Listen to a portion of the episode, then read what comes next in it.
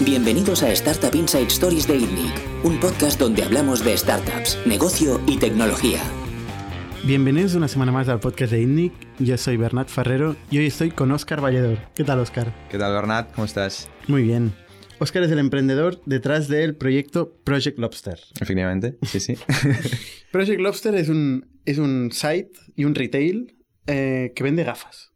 Exactamente. O sea, la definición más rápida es una marca de gafas graduadas, donde, bueno, gafas graduadas y de sol, donde controlamos todo el proceso desde concepción del producto hasta comercialización. Porque vamos directamente, bueno, el modelo DTC, ¿no? Direct to Consumer, es lo que nos dedicamos a, trabajar.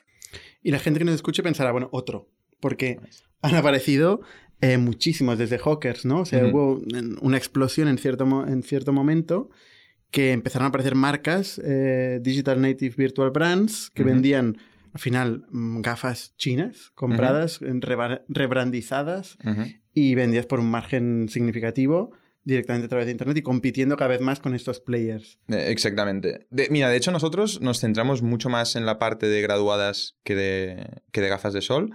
Primero porque la gafa graduada tiene mucha más barrera de entrada y es, es un producto mucho más interesante, tiene, es mucho más divertido de trabajar y la verdad es que con gafa de sol tiene muy poco que ver. O sea, se parece más una gafa de sol con una camiseta que una gafa graduada con una gafa de sol.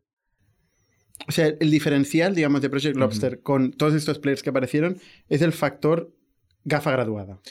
Sí, bueno, a ver, hay un posicionamiento claro de todas estas marcas que aparecen desde 2012, pues por ejemplo Hawkers, Meller, todas estas, al final tienen una propuesta de valor súper interesante en su día, que era toda esta democratización de gafas de, sol que podían aparecer por 100, 150 euros, pues ellos están vendiendo ese, mismo producto, un producto muy parecido, pues por una fracción del precio. Y lo combinabas con que en ese momento em, el tema de captación de clientes a través de social media era mucho, mucho más barato y efectivo porque había menos gente anunciándose, supuso un boom brutal.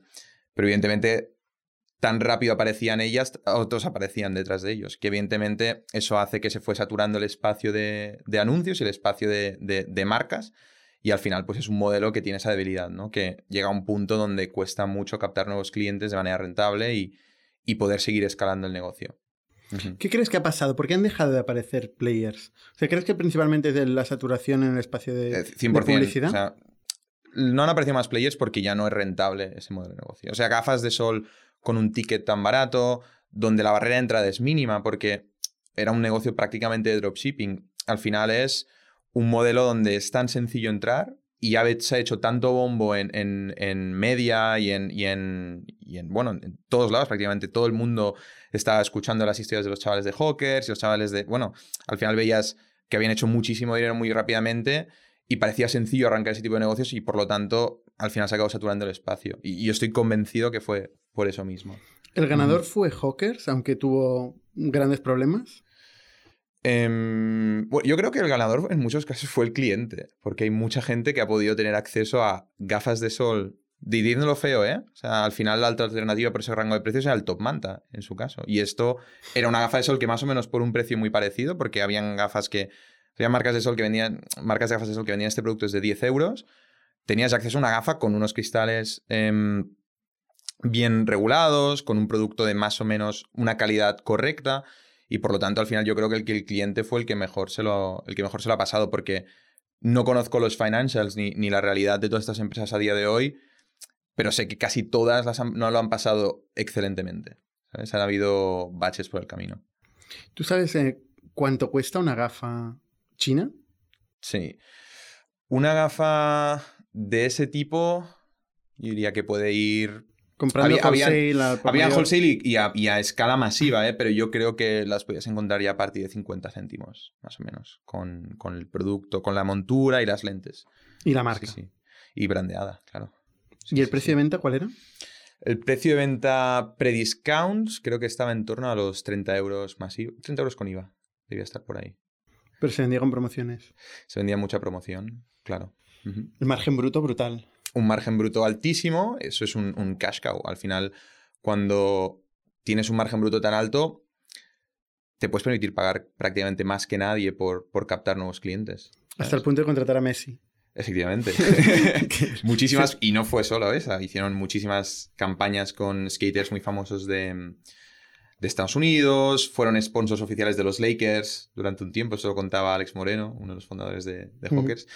Claro, estos tíos eran estrellas de rock en su día y tenían un margen tan bestial y nadie, o prácticamente nadie, está haciendo publicidad en, Instagram y Facebook. Bueno, en Instagram no, porque no existía todavía los anuncios en Instagram, se imagina.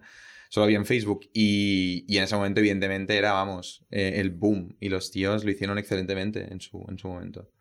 Entonces tú apareces en esta ola donde hay ya hawkers. Cuando tú empiezas, hay ya hawkers, hay ya Meller, Northwick, toda esta gente existen.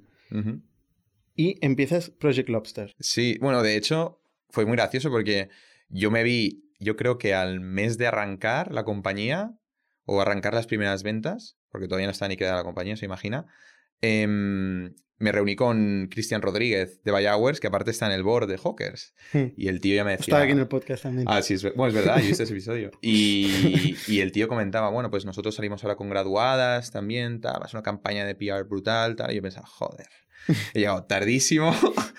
Pero sí, sí, nosotros aparecimos en un momento en el que ya esto estaba de muy capa caída. O sea, habían ya... Estaba yo creo todavía en el boom de seguir apareciendo nuevas marcas, pero el espacio graduada se veía virgen. Y es sorprendente porque en muchos otros países, tanto en Europa como en Estados Unidos, sudeste asiático, en China mismo, habían marcas eh, DTC, ¿no? Direct to Consumer, ya en el espacio graduadas haciendo mucho más dinero que las de Sol. Y en España no hubo nadie realmente que fuera capaz de verlo y explotarlo como se explotó las marcas de Sol, por ejemplo. O sea, ¿hacen más dinero las gafas graduadas que las gafas de Sol? Se venden en unidades, se venden, creo que es más, el, en España al menos el doble de gafas graduadas, el, el doble de gafas de Sol, perdón, que gafas graduadas. Pero en cuanto a facturación, el ticket de la gafa graduada está bastante por encima. Muy por encima, de hecho. Es un producto de necesidad mm, y, por otro lado está regulado, ¿no? Efectivamente, la gafa graduada al final es, un producto que, como bien dices, está regulado, pero de una manera muy a la antigua, porque al final lo único que te exige ahora mismo el, el, bueno, por ejemplo en España lo único que te exigen es tener un punto de venta físico con tu maquinaria de óptica y tal. Es decir, puede ser una óptica que tenga su propio e-commerce, pero ya está. Pero todo el mundo tiene que, o sea, tienes que tener una certificación, una autorización, una licencia para tener una óptica o todo el mundo puede abrir una óptica. Sí tienes que tenerla y tienes que tener un profesional dedicado a la salud, o sea, un optometrista que sea, que dice, el, al menos por ejemplo en Cataluña es que por cada hora de, tienda abierta tiene que haber un optometrista en esa tienda. ¿Vale? O sea, no puedes tener, hacer la pirula de coger a alguien cinco horas a la semana y tener ahí una óptica, una dark optic. no, no puedes tener esto. Pero eh, es laxo. Es decir, al final, mientras tú tengas una tienda en Barcelona, por ejemplo, en Madrid, donde sea, con un óptico y con tus maquinitas para graduar y demás, tú ya puedes estar vendiendo prácticamente por toda España de manera telemática, a través de un e-commerce o, como quieras. Sí, sí. Eso no pasa con las farmacias, por ejemplo. Desconozco. O sea, no, no, conozco el sector farma, pero por ejemplo, hay sí que hay una licencia compartida de óptica y farmacia, pero es una cosa extraña. Y demás realmente em, se concentra, el, volumen de venta de gafas graduadas se concentra en, las ópticas. Si tienes múltiples, eh, múltiples tiendas, ¿tienes que tener un óptico en cada una de las tiendas? Está. O sea, puedes vender infinitas online. Efectivamente. Pero en cada ubicación física tiene que haber un óptico. Si viene una inspección de cualquier tipo, de sanidad o lo que sea, yo creo que te puedes meter en un buen problema. Si viene em, alguien allá a la tienda y se encuentra que estás viendo gafas graduadas sin haber un, un óptico ahí en ese momento. Todo esto es interesante porque a lo mejor es una de las grandes explicaciones por qué no salieron tantas marcas de estas. Porque hacía falta un... No, es, no, es, lo mismo montar un, Shopify en una semana con enlazártelo con, a, una, a, una, web china y empezar a hacer dropshipping y vender gafas de sol brandeadas, eso no es tan complicado como hacer la inversión y, el, y, el, y, tener un espacio físico constantemente abierto con una persona en nómina. Em, es, una, es una historia diferente, ¿no? Evidentemente esta barrera de entrada ya quita a muchísima gente, muchísimos curiosos del camino. Pero que esos curiosos van a pujar por ti igualmente por los anuncios de Facebook o Instagram y hace que el CPM suba, que el CPC suba también y por lo tanto deje de ser tan rentable. Em, claro, tú tienes un óptico en, las tiendas. Dices que puedes vender infinitas por internet. ¿Puedes graduar las gafas por internet? ¿Hay, es, ¿Hay alguna empresa que lo está haciendo en Europa esto? De hecho, nosotros estamos empezando testeos ahora con una empresa que es, que es holandesa que se dedica a ofrecer em, un servicio que te permite, por ejemplo, conocer si tú en este momento estás viendo bien o mal. Es decir, si tú te pones, por ejemplo, unas gafas, tú puedes decirle, tú con el programa te va guiando, es un, es un, software que te va guiando y te va diciendo, ahora dime qué ves aquí, ahora tal, como si estuvieras en el oftalmólogo o en, el óptico. Claro, tú al final estás indicando simplemente sí o no, eh, estás viendo bien o no, y qué figura estás viendo. Y el programa detecta, oye, vale, pues ahora le voy a simular un poquito de astigmatismo, ahora voy a simular un poquito más de miopía. Y al final es capaz de decirte, oye, a ti te ha aumentado la graduación, oye, tú estás viendo perfectamente. Y eso es lo que se ofrece hoy en día como un software más o menos fiable, con sus limitaciones técnicas, porque no es para todo el mundo, pero es un software que ya existe. Es algo, de hecho, muy súper interesante. ¿Y este software tienes que, es un software que te instalas, puedes hacer desde web? No, exacto, esto se, embede, se, embede en web y, y, a partir de ahí tú lo tienes que decir en el proceso de experiencia de usuario donde lo introduces. Lo introduces como un, como un software que es gratuito para el usuario y te encargas tú de costear todas estas graduaciones? ¿O es un software que tú vas a querer introducir solo para tus compradores? ¿Es ¿Lo puedes hacer para todo el mundo? ¿Funciona con una gafa ya, de por sí? ¿Y probarlo con la gafa? ¿O funciona sin gafa? Exacto, tú puedes hacerlo sin gafa o con gafa. Tú puedes ponerte tus gafas con las que vayas normalmente por, por el día a día y decir, hostia, estoy ahí al final del día que me cansa la vista, tal, no sé si me ha cambiado la graduación. Te haces eso y puedes verlo, si te cambia la graduación con eso o no. Pero también, si nunca has llevado gafas y dices, hostia, creo que a lo mejor necesito llevar gafas. Yo como profesional que me dedico a este mundo, te recomendaría vete a un óptico o a un oftalmólogo que no cuesta tanto.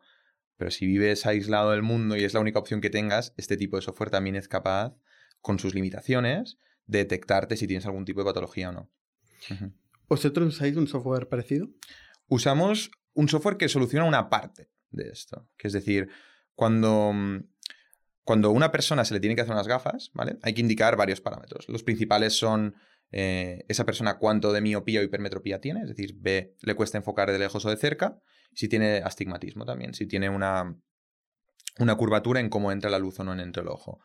Luego hay una última medida que también te dice, ok, si yo voy a hacer unas gafas para esta persona, también tengo que decirle a la persona que vaya a hacer las lentes, cortarlas y demás, em, en qué punto le va a quedar la pupila. Y eso es básicamente con un software que por trigonometría es capaz de detectarte cuál es la distancia entre cada ojo de cada persona entonces, una webcam o el móvil o un ordenador, lo que sea. Y con eso tú ya puedes acabar de fabricar la gafa para esa persona. ¿Y eso lo utilizáis en la tienda o, eso, lo usamos ya en, internet nosotros. Y en tienda nosotros ya tenemos aparatos físicos que nos hacen ese mismo trabajo. Por lo que no es necesario usar el software a Pero Al final un óptico usa el mismo software, ¿no? Es parecido. Al final tú estás dándole em, a una persona un servicio en tienda de descubrirle patologías. Estás diciendo básicamente, yo te estoy enseñando cómo deberías estar viendo. Y cuando veas bien, te digo lo que tienes, que puede ser 5 de miopía, 3 de astigmatismo, con tal eje. Un software de este, de este tipo lo que al final te está diciendo es, fisionómicamente, tienes tanta distancia en los ojos, que lo necesitas para poder comprar gafas, pero no te está dando el mismo servicio que te da un óptico. Ese es el tema. Siempre pienso que hay un desincentivo entre el óptico y, yo cliente de encontrarme patologías y venderme cosas. ¿No? Sí. Sí, sí, sí, Ese es, a ver, ese es el modelo tradicional. Al final, la óptica es un sector hiper interesante porque el producto como tal tiene un margen bestial. ¿Vale? O sea, siempre dice, mi, abuelo me decía, no, los dos grandes sectores que, que hacen pasta son la cosmética y las ópticas. Hostia, son márgenes brutales en ambos, ¿no? ¿eh? Efectivamente, no, y, me quedó, me hizo mucha gracia. es que cada vez con la óptica me cobran 600 euros. Y yo, no, entendía mucho, ¿no? Pero claro, te pones a mirar un poquito y al final dices, tiene sentido. O sea, el, el, el tema es que para ser óptico eso estudias una carrera. Y al final estudias la carrera y te montas tu propio chiringuito. Y es un modelo donde, con tantos márgenes que hay, se aguantan simplemente porque estás dando una capa de servicio. Y como la capa de servicio el cliente no tiene por qué percibir cuál es el, coste real de eso, no tiene por qué saber que eh, la gafa es más barata o menos o, más cara de fabricar. Al final él ve que dice, hostia, es mi salud, no me voy a jugar, yo me preocupo por mis ojos, y en ese mismo momento decide básicamente pagar lo que le digan, ¿no? Y eso genera una simetría porque al final el óptico se puede permitir el lujo de vivir con muy pocos clientes cada mes. Es, un, sector donde hay poco volumen de trabajo por unidad. O sea, cada óptica de España no tiene mucho trabajo, ¿sabes? Pero se gana muy bien la vida igual, porque hay unos márgenes tremendos. ¿Hay muchas ópticas? Creo que en España hay más ópticas que centros de asistencia primaria a nivel de, salud, ¿no? Creo que hay em, una por cada 4.000 habitantes, si no me equivoco, más o menos. O sea, hay muchas. Hay bastantes ópticas. sí, sí, hay muchas ópticas. O sea, y, y tienen todos pocos clientes. En Y- general. Y venden sí. un valor añadido invisible. te dan el valor añadido de que al final es un poco como tu dentista, ¿no? Tú confías en tu dentista y, y sabes que te cuida y tu boca está bien y es tu inversión personal en tu propia salud. Y acaba pasando mucho con el óptico. Tú vas al óptico no, voy al óptico donde iban mis padres, o voy al óptico donde iban mis abuelos, porque nos han ahí cuidado toda la vida, toda la vista, y voy allá y sigo pagando y sigo pasando por el aro.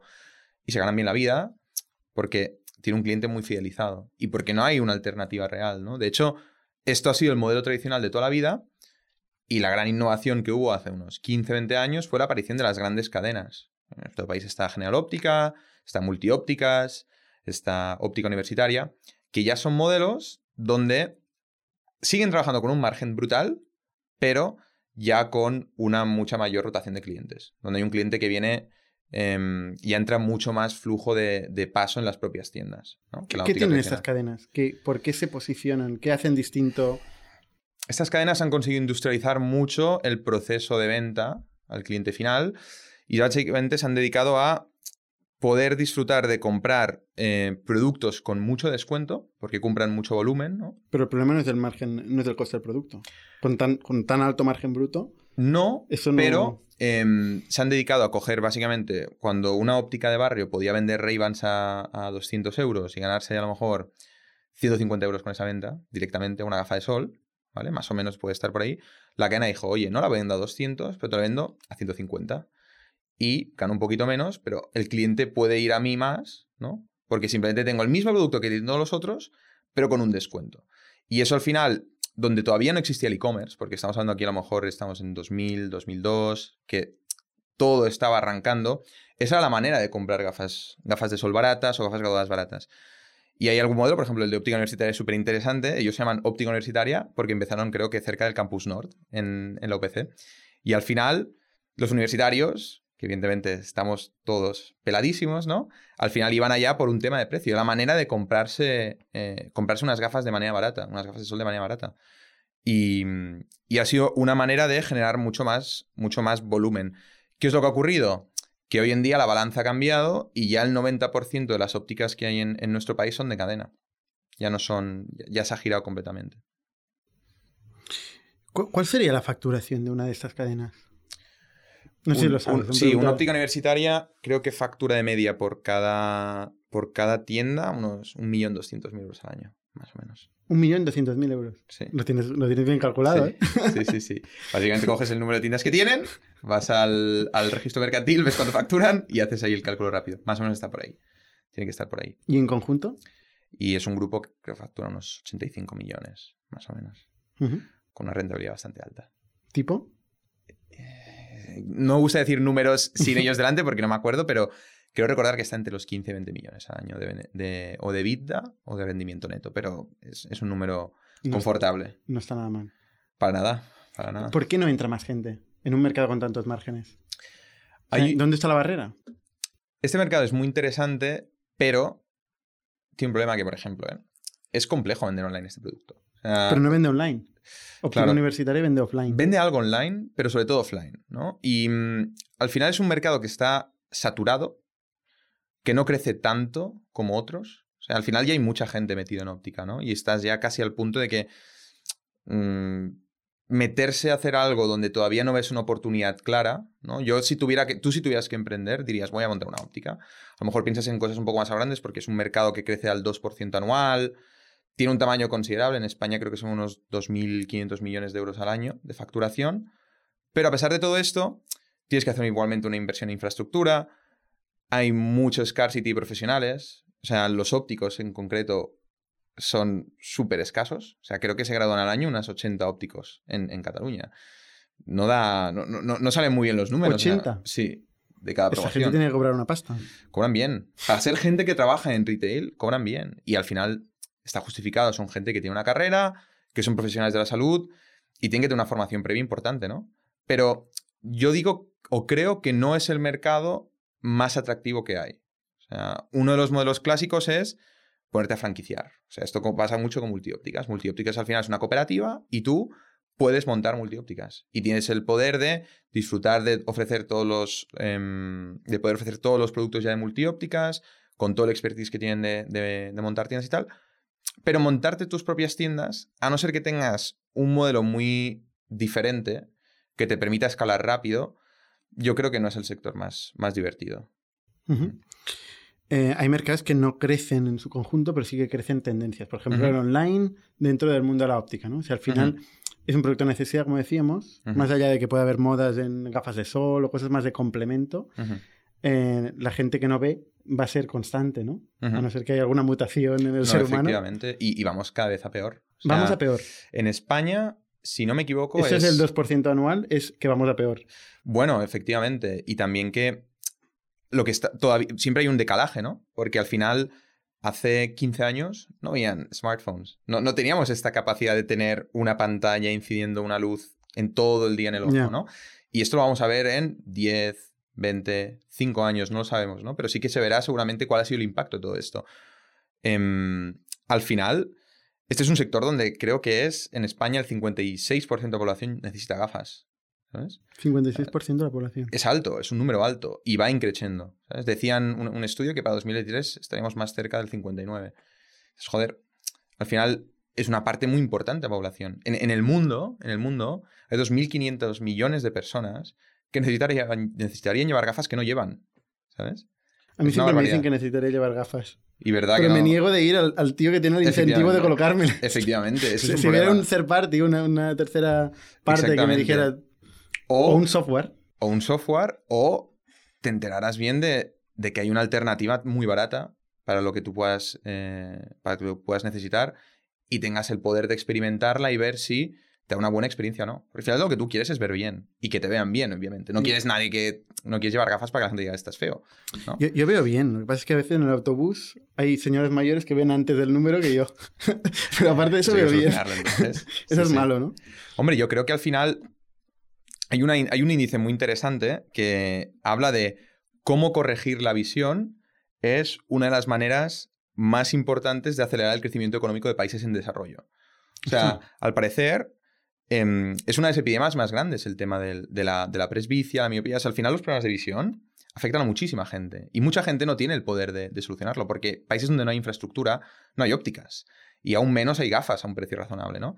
y hay muchísimas asociaciones que hacen el trabajo de intentar dotar de visión a todas esas personas que lo necesitan, porque había un estudio que hablaba de que em, dotar de una buena visión a una persona trabajadora en, un país en vías de desarrollo aumenta su productividad hasta un 35%. ¿Sabes? Eso es una, es una barbaridad. O sea, es, un... Esto, lo pusiste en tu deck, ¿no?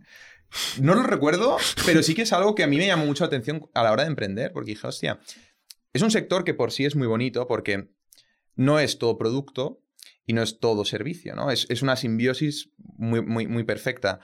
Y eso te da la oportunidad de innovar en producto, te da la oportunidad de innovar en experiencia de usuario por la parte de servicio, pero también te das cuenta de cómo impacta lo que puedes llegar a hacer en la vida de las personas. Porque hay gente que han estado viendo mal toda la vida y no se han dado cuenta. Y en el momento que unas cosas que ven bien, alucinan. Y dices, hostia, se ve así. Hostia, veo las hojas de los árboles, ¿no? Y esta gente nos lo dice. Dices, veo las hojas de los árboles, qué raro, ¿no? Pues sí, sí, sí. Y Debería ir, ¿no? A una de tus tiendas. Claro, estás invitado, ya lo sabes.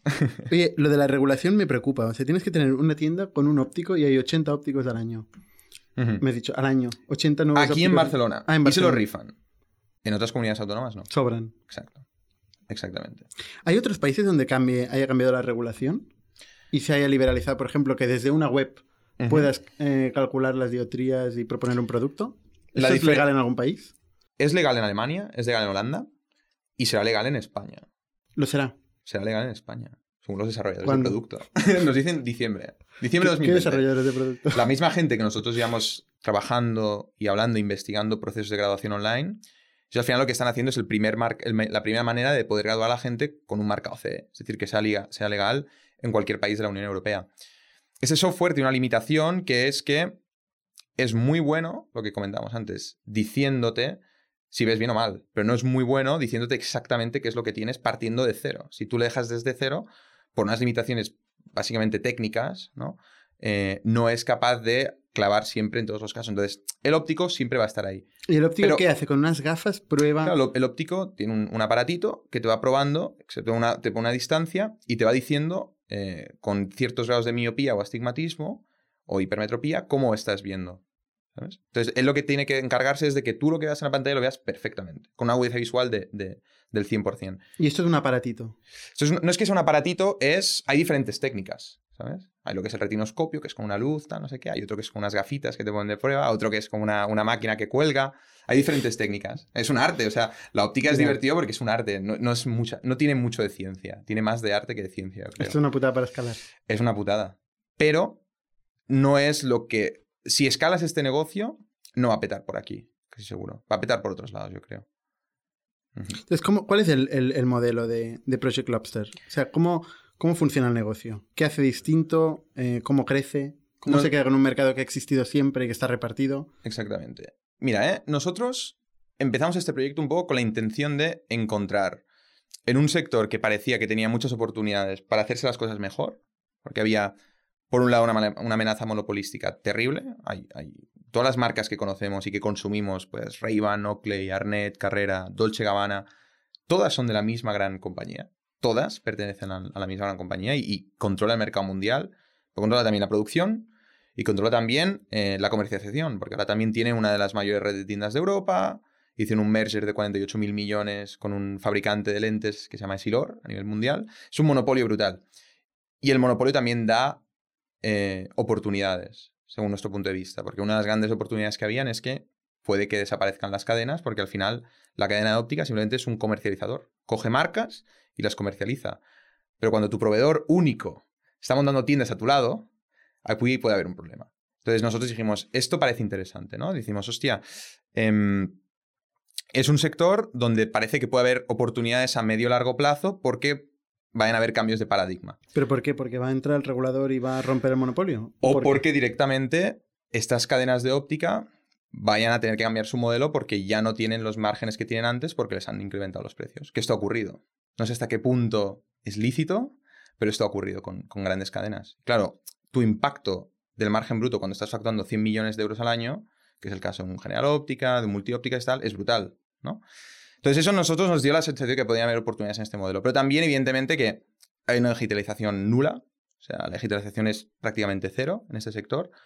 Eh, a nivel de proceso de compra, a nivel de experiencia de usuario, em, a nivel de incluso poder comprar gafas por internet, que aunque sea minoritario, es un público que existe.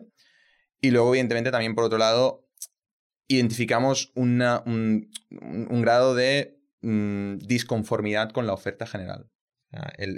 La, métrica de NPS de, de Luxótica, esta compañía, es un cero redondo. Y dices, hostia, creo que se pueden estar haciendo mejor las cosas. ¿no? Entonces nosotros montamos em, un proyecto donde íbamos a incidir en lo que era el producto como tal y vamos a incidir mucho también en la experiencia de usuario. Entonces nos dedicamos a diseñar modelos bestseller, o hacemos análisis de tendencia constantemente y cogemos los modelos bestseller de todas las marcas del, del mundo, por así decirlo, ¿no? Al final el mundo de la óptica tiene una innovación en producto concreta pero vamos, nosotros nos dedicamos básicamente a, coger los productos que la gente quiere, los fabricamos con los mismos materiales o los mismos procesos que marcas que los pueden estar vendiendo a 300 o 400 euros y los vendemos por una fracción del precio, ¿no? Y ahí está un primer atractivo de lo que hacemos. Precio. El primero es, el, lo que nosotros pensamos que era precio, pero llega un punto en que realmente nos dimos cuenta de que eso era una excusa más y no el driver principal de compra. Realmente, donde está el driver de compra es en ofrecer toda una experiencia homogénea y ser un poco, va a sonar casposo decirlo así, pero uno de los atractivos que puedes tener, por ejemplo, al coger un Cabify es saber cuándo te cuesta transportarte del punto A al punto B. Eso con la óptica era impensable. Claro, tú ibas a la óptica y podías pasar yo detrás de ti y con el mismo comercial, que a ti te ofrezcan un producto por 250 euros y a mí algo muy parecido me lo ofrezcan por 180.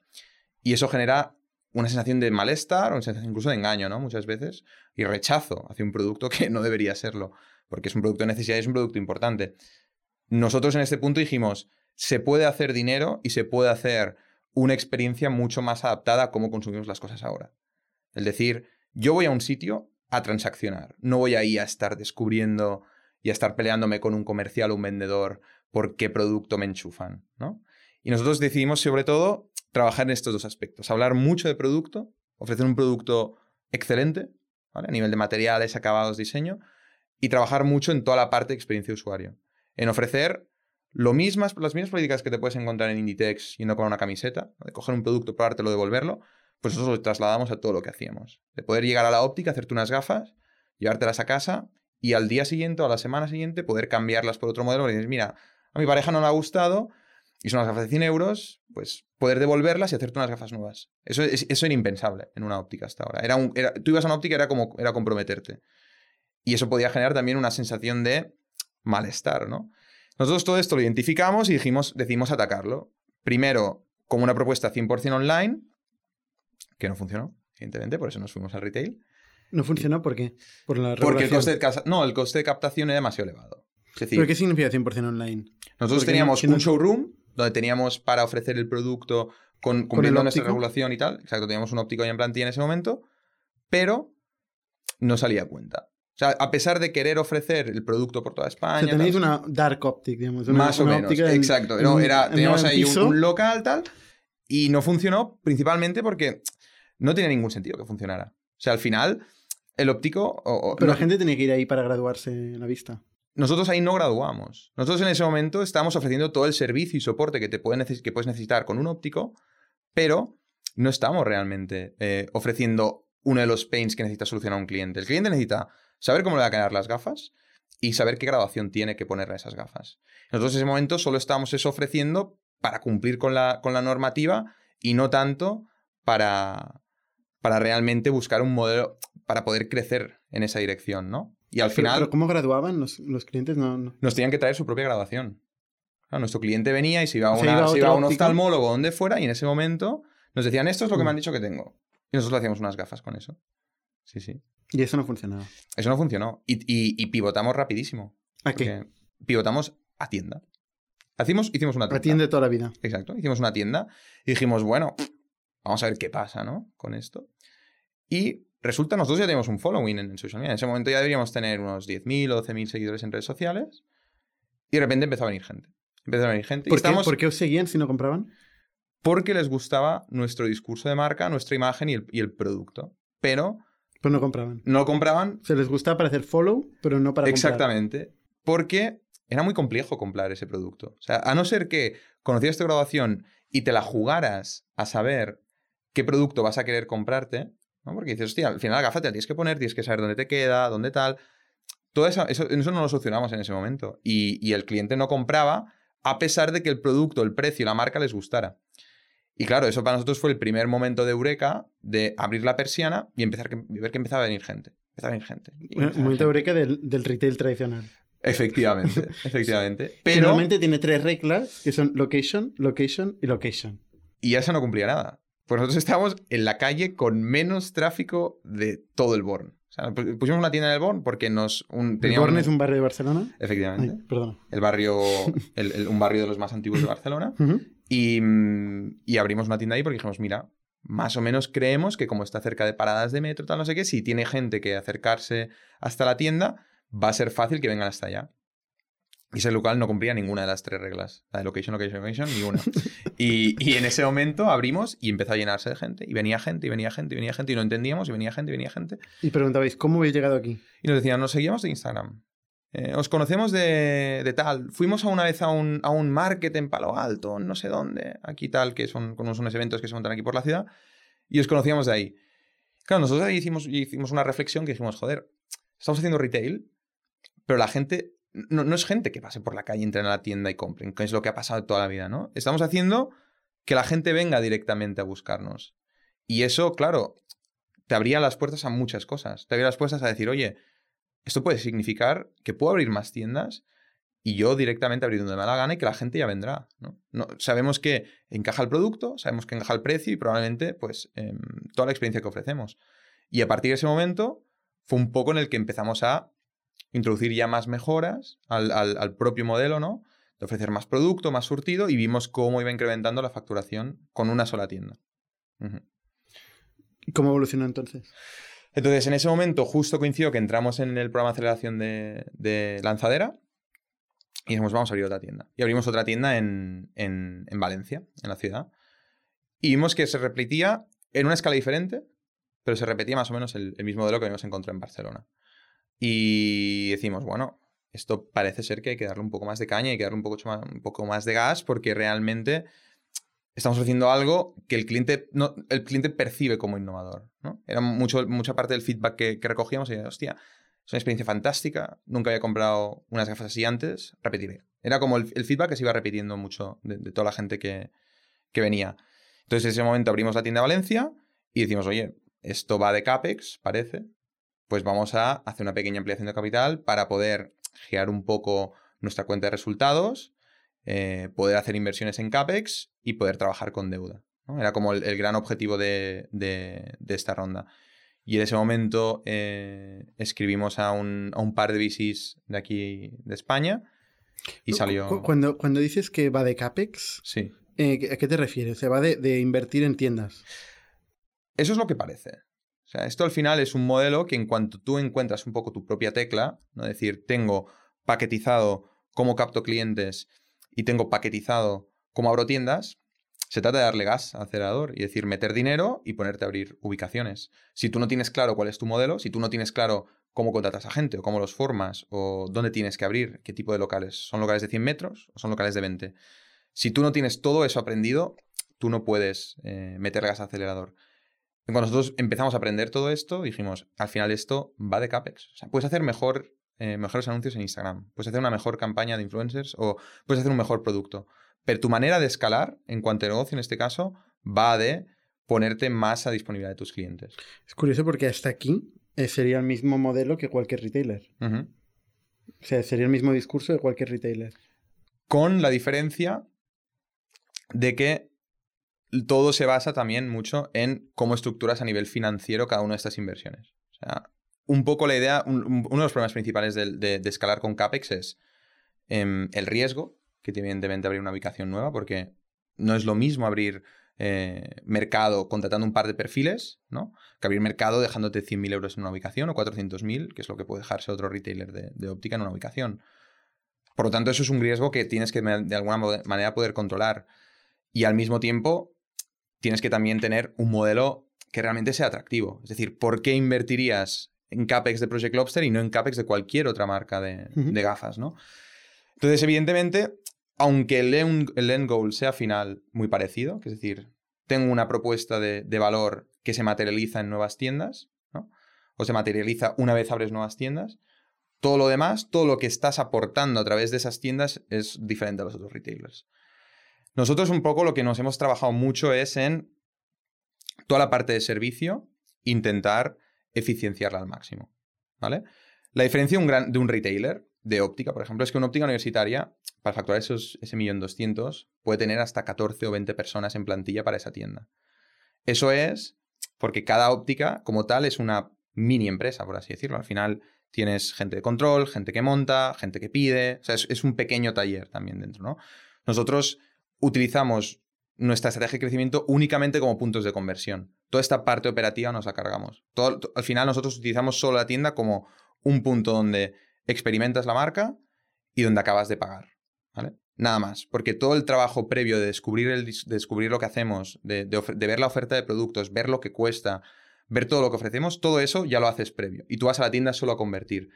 Por lo tanto, también toda nuestra pianel de tiendas, por así decirlo, está estructurada de esta manera. Es mucho más ligero que un retailer tradicional donde una tienda normal puede funcionar bien o mal dependiendo del personal que tengas. O, sea, la web es la que activa al cliente, por decirlo de alguna manera, y, descubre el producto, ¿no? Se le coloca, digamos, un, modelo en particular y el cliente va a la tienda a graduarse la vista y a comprar. Efectivamente. O sea, ¿eso que, en qué se traslada? En que nosotros creo que es cerca del 90 y depende del mes, ¿no? Fluctúa, pero entre el 90 y 95% de las ventas en tienda realmente son gente que habían ido a la web primero, habían visto qué es lo que hacíamos, habían visto el surtido de productos e iban ahí a transaccionar. O sea, iban ahí a acabar de probarse el producto e iban ahí a acabar de graduarse, ¿no?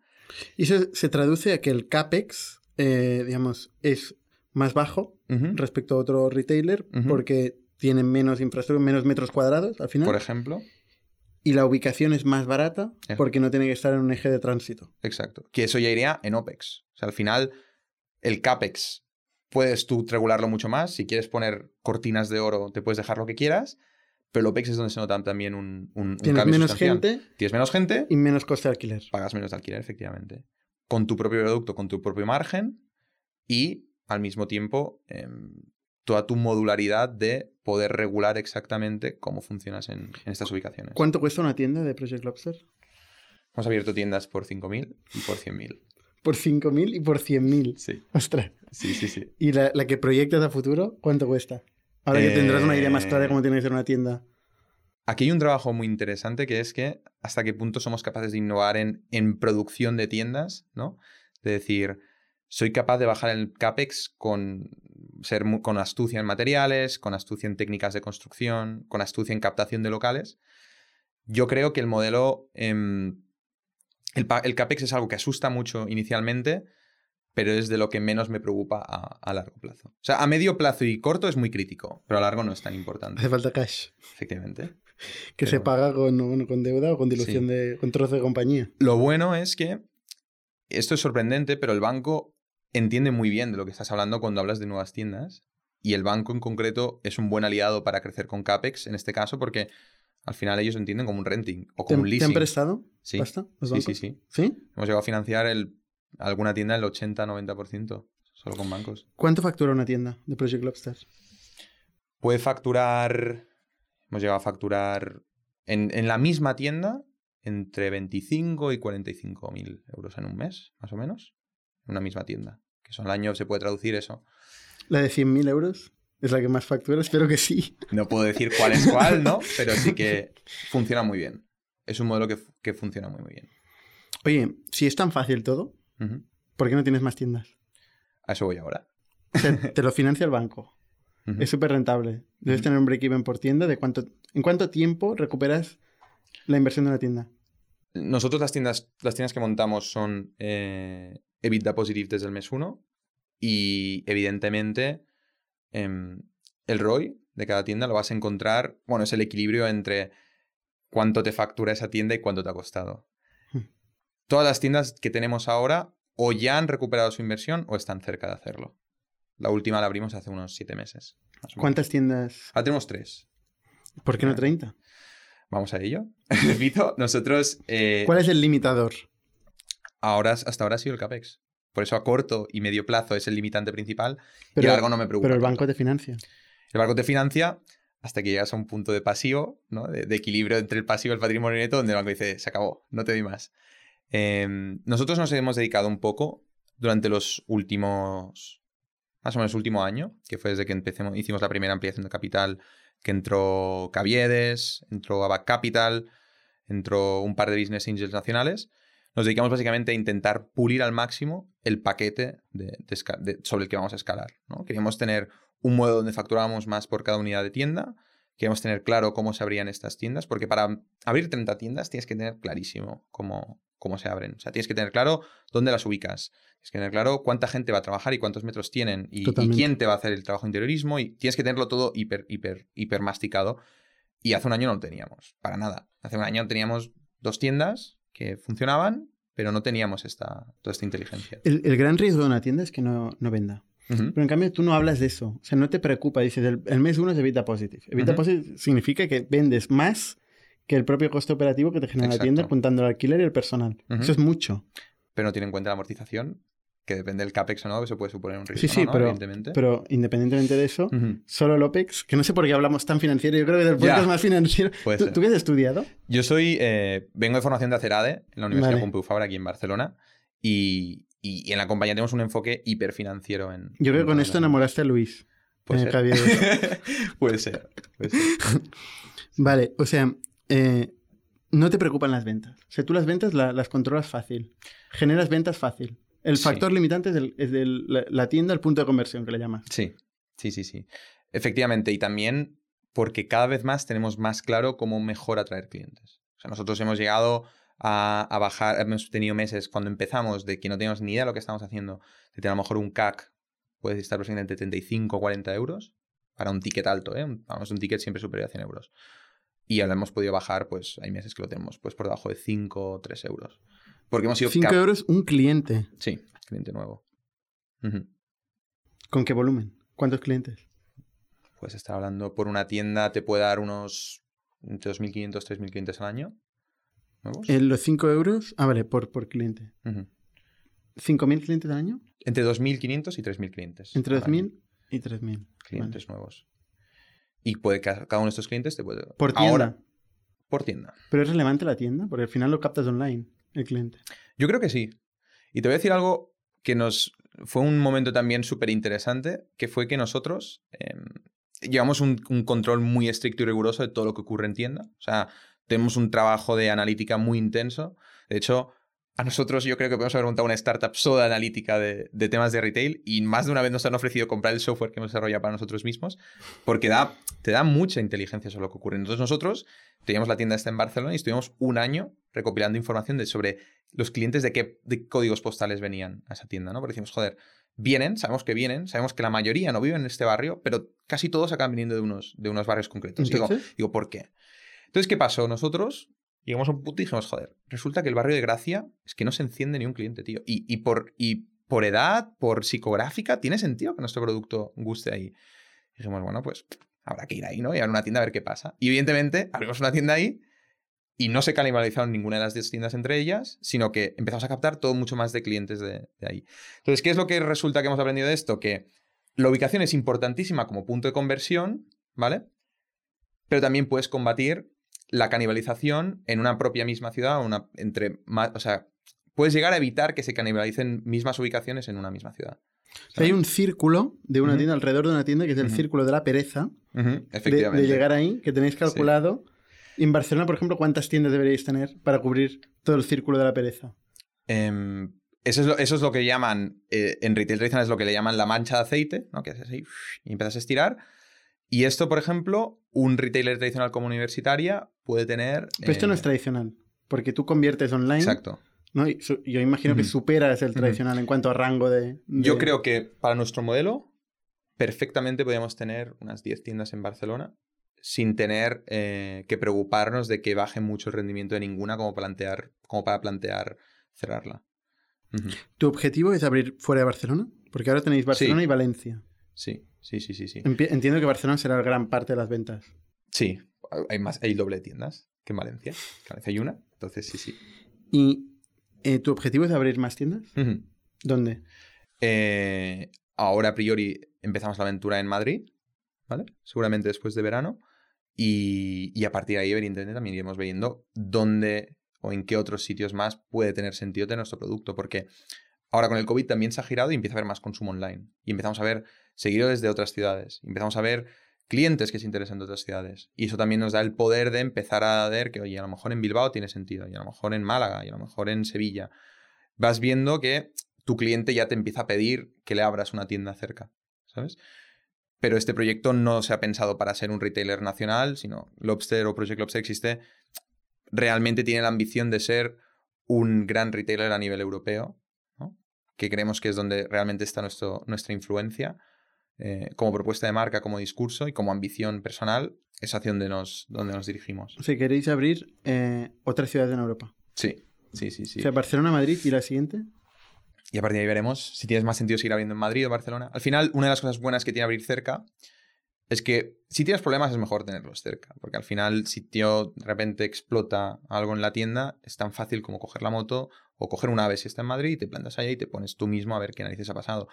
Y esto es uno de los consejos eh, que me han dado gente que hace mucho retail. Por ejemplo, Xavi Bru de, de Enrique Tomás, que se ha encargado de la expansión de Enrique Tomás durante... Enrique Tomás es la, la cadena de, de restaurantes de, de jamón y tal decía, hostia, nosotros cuando empezamos a abrir empezamos siempre cerca, porque es la única manera de que te enteras de cómo pasan las cosas y, y, y mientras lo tengas cerca, casi todo es solucionable. Ya, pero quieres abrir fuera, ¿no? Has uh -huh. dicho que quieres ser líder en Europa. Efectivamente. De momento, mientras nuestra escala no nos permita tener un control suficientemente bueno de lo que pueda ocurrir en, en un Antwerp, en, en, en, el extranjero, o en París, o en Londres, donde sea, no vamos a. No vamos a. No tiene sentido.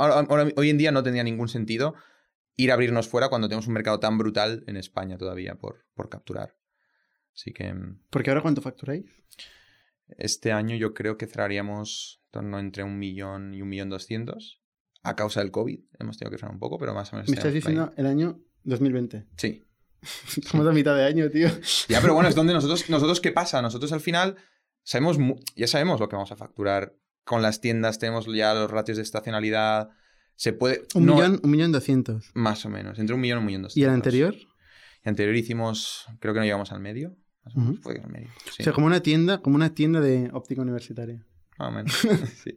Con una rentabilidad diferente, eso sí. ¿Mayor? Mayor. Uh -huh. Que ahí es uno de los temas, ¿no? El, a veces la cosa no va tanto del top line, sino la cosa va más del, bottom line, que es lo que queda al final, ¿no? Y, está claro que mola más optimizar... depende, depende, te digo, de cuáles sean tus objetivos. Si tus objetivos es crear una marca eh, a los hawkers que esté en el top of mind de todo el mundo, su objetivo es el top line, ¿no? Es la métrica que utilizan. Si tu objetivo es generar un negocio rentable, em, que bueno, que más o menos genere mm, dividendos para sus accionistas... Bueno, pues bueno, más que eso, nosotros nosotros queremos crecer mucho. O sea, al final nosotros... Claro, pero al final hay, esto, hay un trade-off. O sea, tú puedes seguir invirtiendo. Has dicho que la clave son CAPEX, ¿no? O sea, puedes invertir más o menos en CAPEX. Puedes invertir más o menos en captación. Hombre, yo te digo, a 5 euros el, cliente tendrías que invertir a saco. Y da igual el evita. Sí, sí. Y ya lo harás el evita, ¿no? Eso es una elección. O sea, al final nosotros llega a puntos donde podemos forzar más o menos la captación en función de los objetivos que tengamos en ese momento. Ahora, por ejemplo, hemos hemos hecho un fine tuning de toda la máquina, hemos podido realmente apretar las tuercas al límite porque es lo que exigía la situación del COVID. Cuando de repente pasas de facturar de 100 a 0 en una semana, se te ponen de corbata, hablando, hablando muy feamente, ¿no? Pero realmente en ese momento... Eso nos ha pasado a todos eh, en este periodo. Claro, claro, claro. Y, y, tenemos la suerte de haber podido apretar las tuercas, porque hay otros que a lo mejor están pagando 30.000 o 40.000 euros de alquiler al mes que no han podido hacer esto y han tenido que cerrar, ¿no? Y, nosotros, evidentemente, en función de la situación, eh, apretamos más o menos las tuercas. Y al final también se, encuentra de ver hasta qué punto hay unas deseconomías de escala suficientemente grandes como para no tener que seguir persiguiendo un crecimiento por el... Hay puntos donde dices, hostia, es que estoy metiendo tanto dinero en, marketing o tal que es que estaría mucho mejor invertido en, en, CAPEX en una nueva tienda. Y en ese punto llegas ahí y dices, bueno, pues se trata de abrir otra tienda y no tanto más eh, marketing. Es el reto permanente de, un SEO, ¿no? El coste oportunidad de dinero. Efectivamente. ¿Dónde, dónde lo metes? ¿Vas a levantar más rondas? Sí. Sí, de hecho, em, ya nos están preguntando, en plan, ¿cuándo vamos a volver a levantar una ronda? Internamente, porque nosotros nos lleva ¿Quién lo pregunta? nuestros propios inversores. O sea, al final, no, por, no sé si es. Bueno, me imagino que hasta algún punto estarán satisfechos, ¿no? Porque es una compañía que funciona y está haciendo las cosas bien y demás, y a pesar de un COVID estamos saliendo reforzados de ahí, pero la ronda que hicimos fue muy pequeñita, fue de 300.000 euros solo, y, la próxima que vamos a hacer, pues probablemente vayamos a un orden de magnitud más, eh, porque ya nos sentimos preparados para hacer el crecimiento que buscamos. O sea, nosotros... ¿Qué crecimiento? ¿Cuántas tiendas? Por eso va de tiendas. Claro. O sea, nosotros tenemos que tener en un momento de madurez madurez hablo de a lo mejor de 4 o 5 años, no me extrañaría que tuviéramos más de 50 o 60 tiendas de Project Lobster por, por España, por el mundo, ¿no? Ese, sería, ese sería, el reto. Todo muy abierto, pero la cantidad que levantes va a ser concreta. ¿Qué cantidad estás pensando? A ver, al, final nosotros tenemos que hacer, intentar sacar el múltiplo de eh, en qué punto de tiendas soy capaz de generar suficiente cash flow como para poder ya orgánicamente ir abriendo más tiendas, ¿no? Y poder financiarlas con un banco, porque mientras vayas equilibrando pasivo vas a poder seguir financiándote con, estas entidades. Nosotros yo calculo que con unas 10, 12 tiendas más, que podríamos estar hablando entre, entre millón y millón y medio de ronda, más o menos, eh, seguramente ahí veamos un, punto de inflexión en que la compañía ya genera cash flow para poder ir creciendo en esa dirección. Que no es nada extraño porque al final una óptica universitaria, hablo mucho de óptica universitaria porque es un ejemplo que tenemos aquí y que es un ejemplo de gente que ha hecho las cosas muy bien. Es un, equipo que nunca han levantado capital y es una compañía que se montó en el 95 y unos tíos que han crecido orgánicamente o con sus propias ventas o con el, con el banco. Ahora hay mucha competencia, ¿no? Pero es un modelo que ha crecido rapidísimo. O sea, que una compañía en 20 años esté facturando 100 millones es un modelo muy importante. ¿Por qué no haces algo parecido y no te diluyes? También, también, ¿no? Pero sí que es cierto que em, nuestros competidores, que tenemos competidores a nivel europeo y a nivel mundial, han levantado mucho dinero. Y, y esto sí que es cierto que no es un mercado de winner takes all, pero quieres estar haciendo las cosas bien. Y también quieres llegar a un, cierto nivel de, de, poder pasártelo bien y hacer cosas mucho más interesantes a nivel de experiencia de usuario que con nuestra limitación actual. Esto no lo pongas en el deck, que, es para pasárselo bien. Y, y, cuando hablo más de pasártelo bien, hablo sobre todo de innovar. O sea, nosotros tenemos... Invertir en más riesgo, en cosas que tienen más incertidumbre, pero tienen un potencial payback más, más grande. Efectivamente, o sea, al final... Em, hay innovación en ese sector todavía. Nosotros, por ejemplo, ahora justamente en, una semana sacamos todo un módulo de realidad aumentada para ya poder ofrecer todo el producto en, online. Porque nosotros, por ejemplo, con el, con el COVID, el, retail cayó en picado porque estaba todo cerrado, pero nuestras ventas online se dispararon por 10 o por, o por 20 de golpe. Y dijimos, hostia, está bien, pero luego veíamos que la gente decía, hostia, no me acaba de quedar bien, quiero cambiar las pautas, tal. Y oye, pues a lo mejor la solución es ofrecer un software de realidad aumentada para poder que la gente pueda ver cómo le queda y tal. Son, eso, es, una cosa muy plana, ¿no? Luego, luego ya hablamos de, hay innovación a nivel de producto, hay innovación a nivel de, de, servicio, de poder ofrecer gafas a lo mejor en, menos de una hora en cualquier punto de España. Son todo cosas que queremos estar pudiendo ofrecer y, y, y tenemos en un pipeline imaginario, ¿no? De decir, oye, todos estos proyectos que requieren tales recursos están para lanzarse en algún momento. Pero mientras el enfoque siga siendo todavía hoy abrir tiendas, tal, no sé qué, no puedes ponerte a hacer estas cosas, ¿no? no, hay una no hay un departamento de innovación de la compañía porque...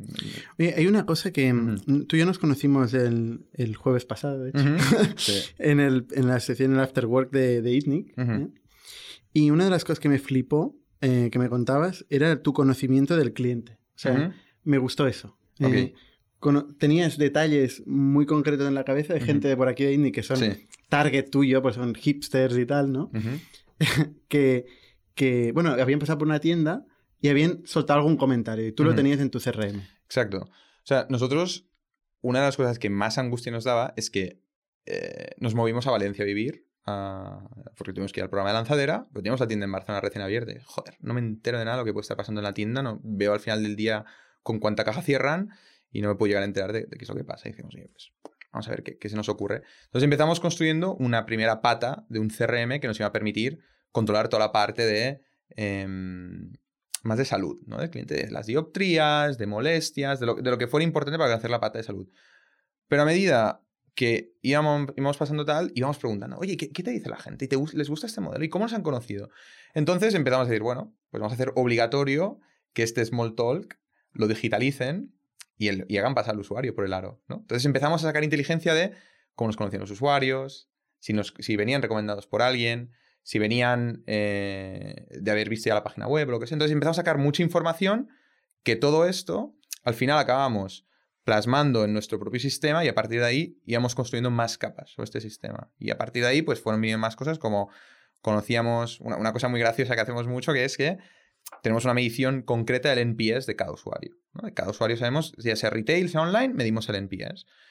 Y claro, cada vez que sale un, un, 8 o menos, salta la arma roja y te manda el email. Esta persona, esa persona ya proactivamente los contactamos. todo esto es impensable para una óptica tradicional. La óptica tradicional es un boutique, es un, tío que tiene una tienda, una tía que tiene una tienda y, se dedica a vender gafas, no sé qué, y vende pues 10, 12 gafas al mes. Todo esto es impensable para ellos, ¿no? E incluso para un gran retailer, porque no está pensada toda la compañía con eso. Nosotros vimos que había una oportunidad no solo de aligerar toda la carga de trabajo que iban a ocurrir en las tiendas, ¿no? porque la tienda al final tiene, tiene su taller, tiene su zona de montaje, tiene su zona de ventas, su zona de arreglos, todo eso había que hacerlo mucho más ligero, ¿no? Si quieres escalar. Y aparte de eso, evidentemente, hay un trabajo muy interesante de intentar enterarte qué es lo que pasa en las tiendas. De decir, oye, viene una persona y yo quiero saber qué productos les ha gustado o quiero saber desde qué zona de Barcelona o de qué zona de Valencia se ha desplazado y si es su primera compra o es su quinta y, y si venía recomendado, ¿no? Y todo eso es algo que desarrollamos desde el primerísimo momento y nos ha servido para darnos una inteligencia brutal del negocio. De hecho, creo que es la única razón por la que nuestro CAC es de 5 o 3 o 10 euros. Totalmente. Porque nos permite optimizar al milímetro todo lo que hacemos. Eso para mí es una de las cosas más importantes que, puede, debe hacer un emprendedor y que se olvida con el paso del tiempo de, ir haciendo, ¿no? entender muy bien quién es su cliente y te afecta toda la cadena de valor, desde la, definición del producto, la captación, eh, absolutamente todo, ¿no? Claro. Y como cliente, mola mucho que tú vayas a una, tú reservas por projectlobster.com una reserva tal, te plantas ahí y, te, dices, hola, ¿qué tal, Barnat? Te estamos esperando tal, no sé qué, quieres pasar a Duarte, no sé qué, y no tienes que rellenar nada, ya tenemos todos tus datos, no tienes que hacer nada, ya coges la gafa que te, y te vas.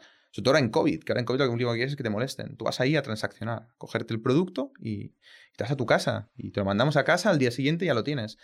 Todo eso es parte de ese trabajo de digitalización de la experiencia del usuario que no es una tecnología evidente, no son teles en una óptica, un espejo de realidad aumentada, no, no, no va de eso, ¿no? Que a veces la gente se pierde en la digitalización como fin y tiene que ser simplemente el medio que te permita disfrutar de una experiencia muy potente. ¿Eso es lo que le llamáis el ROPO? Exacto. Ese es el, Research Online, Purchase Offline, que es como una, una de las grandes cosas que, buscamos trabajar. En, en, general, ¿no? En, en, el retail. Exactamente. O sea, todo el mundo sueña con el ropo. Porque al final el ropo es yo mismo me lo guiso y yo me lo como. Yo traigo los clientes yo me ocupo de, hacerles convertir. Y, y, ya te lo digo, ¿eh? El cliente que va haciendo ropo convierte mucho más que cualquier otro cliente, porque se va a tiro fijo, es que se va a, transaccionar. Y si tú eres capaz de tener un funnel muy amplio, con mucho volumen de, este tipo de clientes, tienes un modelo que funciona muy bien. No tienes que estar perdiendo el tiempo buscando hacer una venta o hacer un upsell o tal, porque es el propio cliente el que ya te pide lo que, lo que necesita. Oye, Oscar, mañana viene el, grupo este monopolístico y te ofrece 20 millones de euros por Project Lobster. ¿Vendes o no vendes? Hombre, mis, inversores me tenían una colleja tremenda si no vendiera. Em, me gustaría decir que no vendería, pero probablemente vendería. Tengo 26 años y se me ocurren muchas cosas que hacer con este dinero. Eres muy joven, ¿eh? eh sí, me era más problemático antes que ahora. Eh, pero bueno. ¿Cuánta gente tienes en tu equipo? Llegamos a ser em, full time. Bueno, si sumamos toda la gente, ¿no? Somos unos 18, creo. Pero full time somos solo 12. Hacemos, eh, tenemos gente que va por horas, tal, no sé qué. Eh, y también uno de nuestros objetivos es cuanto es menos mejor. Porque nosotros somos muy hands-on, nos mola meternos muchísimo con el producto hasta el fondo. Eh, porque nos gusta mucho dinamizar y, aportar, queremos que todavía aportamos mucho valor en este aspecto, evidentemente aportamos mucho valor en este aspecto todavía, y al final si tienes más gente, yo creo que acabamos ya dedicándonos más a gestionar y controlar perfiles que, 100%. estando De los 12, ¿cuántos son se dedican a tecnología? Uno. Uno. Solo hay uno, que es el mago de Oz. es un crack, ¿no? Que, que, desaparece durante semanas y de repente aparece con producto y dice, he hecho esto. Es, es, es, muy buena la anécdota del primer producto que tuvimos ahí, el tecnológico. Eh, estamos trabajando en tienda, tal, no sé qué. Y, y, de repente viene un día y dice, mira, he hecho esto, ¿os gusta? Y digo, tío, esto, esto, es increíble, esto es buenísimo. Y de, bueno, pues lo he hecho tal porque veía que faltaba esto, tal. Y a partir de ahí dijimos, oye, tú tienes que ponerte a producto, tío. En plan... A producto y a, desarrollo. Y a tecnología, claro. O sea, todo. Sí, sí, sí, sí. Yo dije, ponte con, ponte con tecnología, porque cuando hablo de producto hablo ya de, tecnología, ¿eh? en este caso, no hablo tanto de gafas como tal. Y dije, tienes que ponerte con, con, tecnología porque ofreces un valor añadido brutal a la compañía y al cliente, y se trata de eso, de cliente, cliente, cliente. ¿Y los demás son operaciones? Y el resto es ops. Tenemos también gente de, de brand, fichamos a, a, a talento de, de sector moda, de marca, porque esto va de marca y de operaciones. Y, y en ese mismo momento, pues ahora somos, intentamos ser muy ligeros por esta misma razón. O sea, tenemos, compañeros, ¿no? Que, que tienen, pues, llevan dos años, lo mismo tenemos nosotros y son 70 o son 60. Y yo les decía, tíos, qué burrada, ¿no? Qué pasada. Y me decía, no, no, si pudiera ser tres, encantados de ser tres. ¿eh? Porque... Todo el mundo se arrepiente. Sí, sí, tiene todo, todo el mundo ahí. Oye, pues nada, cuando, cuando tengas 40 tiendas te volveremos a invitar. Ojalá. Y nos hace update de en un par de años, ¿no? Gracias, Barra. Tú mismo. Ya bien. Pues venga, hasta la semana que viene. Somos un ecosistema de startups tech de Barcelona, creadores de Camalún, Kipu y Factorial, entre otras. Ofrecemos más de 5.000 metros cuadrados de coworking a startups y organizamos eventos diarios para discutir negocio y tecnología hasta la saciedad. Desde ITNIC Fund invertimos en equipos con capacidad de construir grandes productos y negocios. ¡Te esperamos!